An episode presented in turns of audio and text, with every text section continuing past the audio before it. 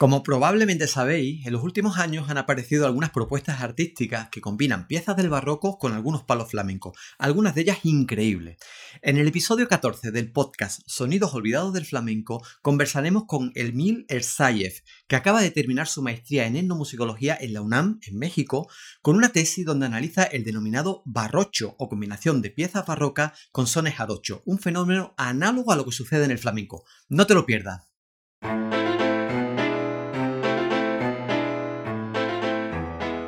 Sonidos escuchados. Sonidos disfrutados. Sonidos bailados. Sonidos relegados hoy al olvido. Pero es posible hacer algo por ellos. Hagamos memoria. Hagamos memoria. Soy José Miguel Hernández Jaramillo y os invito a enrolaros en este viaje por los sonidos, historias, espacios y personajes que formaron parte del flamenco del siglo XIX.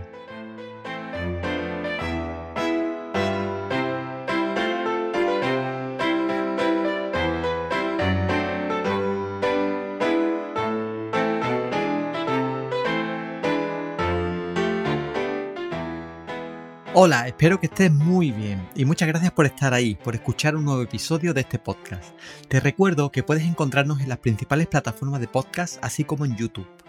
Como probablemente sabéis, en los últimos años han aparecido algunas propuestas artísticas, sobre todo de intérpretes de música antigua, que maridan determinados sones o temas populares con piezas del repertorio académico.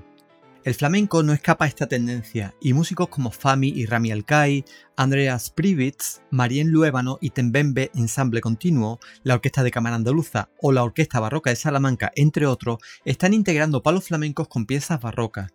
Normalmente en este tipo de propuestas artísticas participan tanto músicos académicos como flamencos. Y es aquí donde surgen algunas cuestiones muy interesantes, como por ejemplo, ¿cómo se hace este vínculo entre piezas tan lejanas en el tiempo? O si dicha vinculación atiende a motivos estrictamente estéticos, si subyace algún tipo de relación musical entre las piezas barrocas y las flamencas que se interpretan conjuntamente, o hasta qué punto estas propuestas están teniendo incidencia tanto en el mundo de la música antigua como en el del flamenco. Ante la ausencia de trabajos de investigación en el flamenco que respondan a estas y más preguntas, tenemos hoy a un invitado muy especial que ha estudiado en profundidad un fenómeno análogo, en este caso entre la música barroca y el denominado son jarocho, principalmente practicado en la región de Veracruz, en México. Hoy nos acompaña Emil Ersayev, que acaba de obtener la semana pasada el grado de maestro en música en la Facultad de Música de la Universidad Nacional Autónoma de México, con la defensa de la tesis titulada entre lloronas e imposible, la configuración del son barrocho, la cual obtuvo la mención honorífica y de la cual he tenido el honor de participar como integrante de su tribunal. Emil ha aceptado amablemente la invitación a participar en este episodio y sin duda nos puede aportar claves para entender mejor cómo se articula este proceso creativo y qué implicaciones está teniendo en el son jarocho y en nuestro caso el flamenco. Vamos a escuchar a continuación la charla que tuvimos con él hace unos días. Bueno, Emil, en primer lugar, muchas gracias por aceptar la invitación de participar en este podcast. Gracias a ti, José Miguel. Es, un gusto seguir el, contenido de, los sonidos olvidados del flamenco y pues ahora estar de este otro lado del audio. Eh, en primer lugar, me gustaría que nos comentase brevemente en tu doble faceta de intérprete de música barroca, de clavecín, de viola de gamba y también de música jarocha, con la jarana, por ejemplo, ¿Cómo se produjo el encuentro de estos dos mundos tan distantes, pero a su vez puede que tan cercanos? Pues vengo de una familia con, alta propensión a, las artes. Mis padres son arquitectos, fueron bailarines y pues ahí yo escuchaba muchas músicas. Yo siempre quise tocar el piano, luego conocí el clavecín a través de unos cassettes regrabados y regrabados de, música de Bach y, me encantó la música barroca. Ahí Ahí me he dedicado una buena parte de la vida. Y pues también como, como en la casa se oía mucho folclore mexicano, porque eso bailaban mis padres, pues también crecí escuchando el son jarocho y más adelante, a la par de mi formación como músico en la, en la Escuela Nacional de Música de México, ahora Facultad de Música, pues pedí unas clases de son jarocho, unas clases de jarana y me fui involucrando más. Justo buscaba en el son jarocho herramientas para entender mejor toda la parte de la improvisación que en el barroco se, se enuncia que se, que se usa mucho, pero pues al menos no hay un método declarado para aprenderlo o para hacerlo. Y ahí yo me encontré muy cómodo. Bueno, me gustaría que nos contaras brevemente qué es el barrocho, cómo ha sido tu investigación y qué conclusiones sacas de la misma. Pues el barrocho es esta coincidencia contemporánea, por lo menos de hace unos treinta y pocos años para acá, entre las escenas de, de son jarocho, incluso algunas otras músicas denominadas tradicionales. Ahí está saludando mi gatita por el departamento, a la audiencia. Y combinadas a estas músicas tradicionales como el son jarocho, se suma la música antigua, que también es una categoría amplísima. Enfáticamente la música barroca. De ahí, barroco y jarocho deviene barrocho. Que en el caso de mi investigación, yo quise hacer énfasis en, en unos sones denominados lloronas, que musicalmente mucha gente de mi comunidad ha religado por algunos años con, lamentos del siglo XVII europeos y que han hecho un énfasis en, las concordancias musicales y semióticas de, estos dos repertorios, queriendo justamente trazar una genealogía, un, hilo narrativo único. Y mm, cuando quise emprender esta investigación, me topé que había una laguna documental fuertísima, que al menos en México no hay ningún documento que hable de, de lloronas durante todo el siglo XIX, no hay partituras, hay una escueta mención en una denuncia del siglo XVIII que se prohíbe el son de la llorona, dentro de otros muchos sones, de los que tampoco tenemos música, de algunos, de otros sí tenemos la música, pero frente a esa laguna necesité cambiar el argumento de, mi investigación y en vez de que el foco fuera en, en el trasfondo histórico del son jarocho per se, más bien que el énfasis fuera en, esta nueva creación, que es una forma nueva de reinterpretar el son jarocho, ahora usando instrumentos típicos del sonido de, música antigua, usando guitarras barrocas, usando cuerdas de tripa, usando clavecines, violas de gamba. Ahora se reinterpretan estas músicas que se hacen usualmente en carácter de fiesta por músicos que no suelen ejecutar estos instrumentos. Bueno, acabas de defender tu tesis de, maestría sobre el llamado barrocho o unión o vínculo entre el barroco y la música jarocha. ¿Desde cuándo comienza a gestarse esta escena barrocha? Tengo noticias que mm, alrededor de, de, los años 80, alrededor de 1985, ya había en México músicos interesados tanto en la música específicamente novohispana y pues la música jarocha, que, convivían y que intercambiaban ideas, puntos de vista, música. Y alrededor del año 92, con, con todo este furor del, del, quinto, centenario. del encuentro de, Europa con América, pues se reforzó el lugar de cabida para, para expresiones como el barrocho. Y ahí hasta la fecha, así seguimos.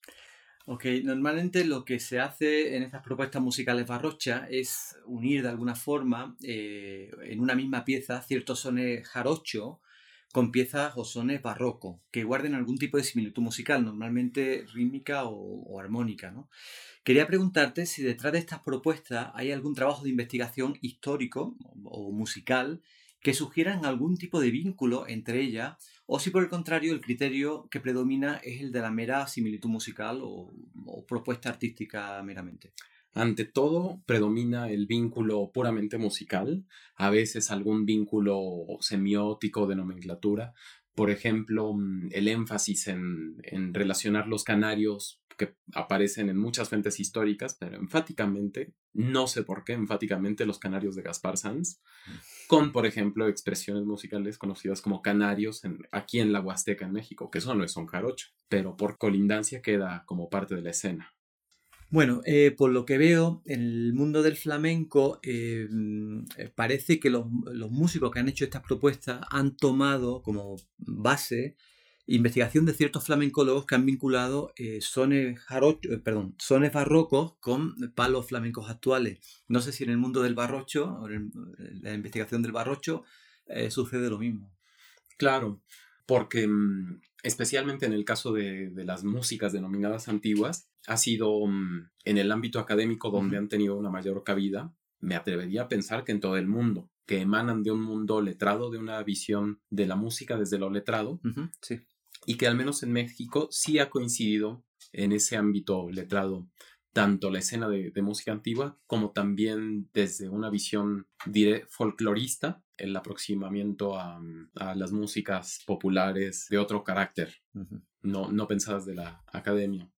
Y pues sí, muchas veces desde las instituciones estas interpretaciones contemporáneas de, esos textos antiguos se pueden legitimar como una verdad indisoluble y me parece importante también desde la posición del mundo de la academia, de mi parte, poner un, foco de, atención a, que la realidad que construimos con nuestros escritos, con, nuestras interpretaciones, pues fácilmente se canoniza y se puede dar por, por irrevocable, por indiscutible y por fija, por verdadera.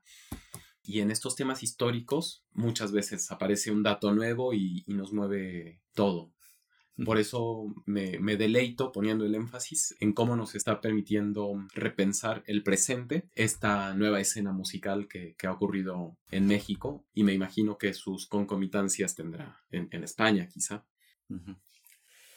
Y como, mm, como probablemente sabes, en el flamenco eh, somos muy dados a buscar los orígenes y evolución de los diferentes palos de, flamenco. Para bueno, los palos son lo que podríamos ser, eh, sería el equivalente eh, a los sones jarochos, ¿no? Y algunas personas están tomando estas propuestas artísticas que se están haciendo desde el flamenco como un argumento más para defender determinadas genealogías flamencas que se remontarían a la época barroca.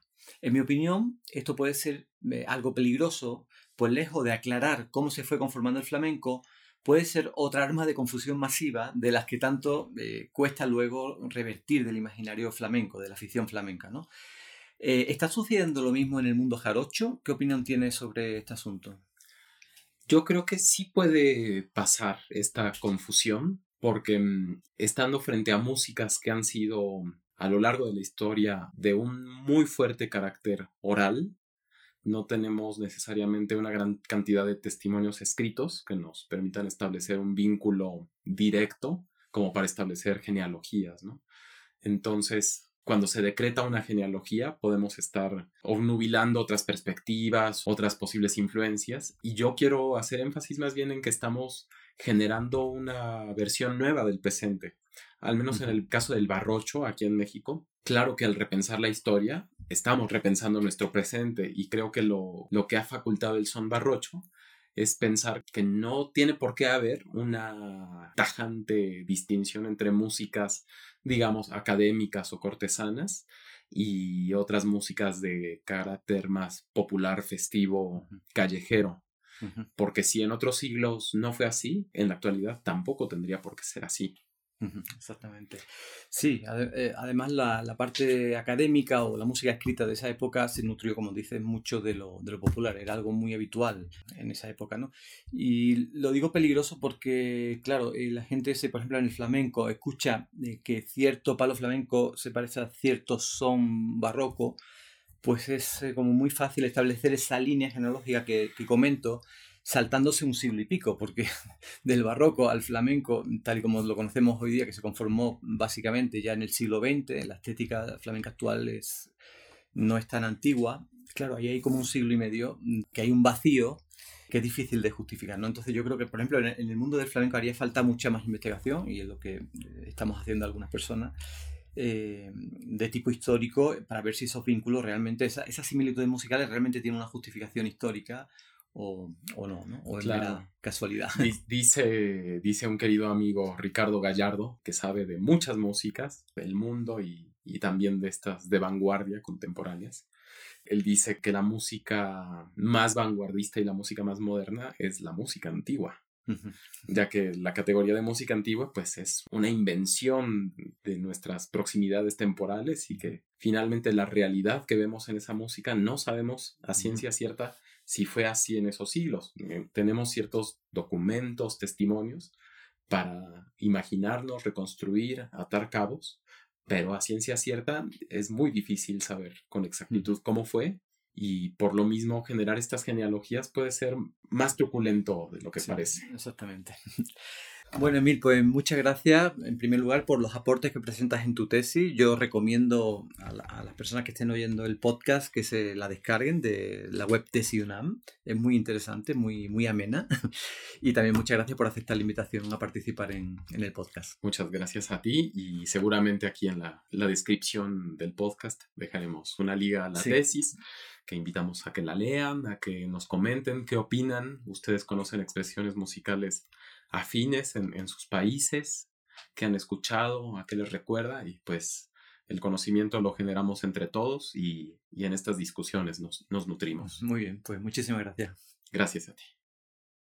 Bueno, esta ha sido la interesantísima entrevista con el maestro Emil Ersayev, las personas interesadas en conocer más su trabajo pueden descargarlo gratuitamente en el enlace que os dejo en el vídeo de YouTube de este episodio, en el canal Sonidos Olvidados en Musicología Creativa. Por cierto, si vais al canal no os olvidéis de suscribiros si no lo habéis hecho ya. Me gustaría destacar muchas cosas de esta entrevista, pero sobre todo que tenemos que ver y disfrutar estas propuestas artísticas desde la contemporaneidad, desde la escena que se ha conformado en las últimas dos o tres décadas. Música para ser escuchada en nuestros días, en el siglo XXI, más que buscar un vínculo histórico entre las piezas que se están fusionando. Y para ilustrar todo esto os pondré un ejemplo. Mi paisano Fami Alcai y el cantador flamenco Arcángel, dos de mis músicos favoritos, cuando interpretan conjuntamente una guaracha del siglo XVII con una guajira flamenca, el resultado es increíble. Pero más allá de que ambas piezas compartan ciertos elementos musicales como la armonía o el ritmo, yo que dediqué una tesis doctoral a investigar la guajira, no encontré ningún vínculo directo entre ambas. Por lo tanto, hay que tener mucho cuidado de no establecer una línea filogenética entre la guaracha del siglo XVII y la guajira flamenca. Este es solo un ejemplo de los muchos que os podría poner. Bueno, ya para finalizar, eh, os recomiendo que si estáis en la Ciudad de México no os perdáis los conciertos teatralizados que Mil realiza, encarnando al Doctor Versalles. Yo que tuve la ocasión de verlo recientemente, es un espectáculo muy divertido donde se combinan piezas barrocas, cumbias, sones jarochos en las manos de Mil al clavecín y al clavicordio. Ojalá este espectáculo pueda llegar en algún momento a España y a otros países americanos y europeos. Bueno, este episodio ha sido algo más extenso de lo habitual, pero creo que ha merecido la pena y espero que os haya gustado. Nos vemos por aquí en dos semanas.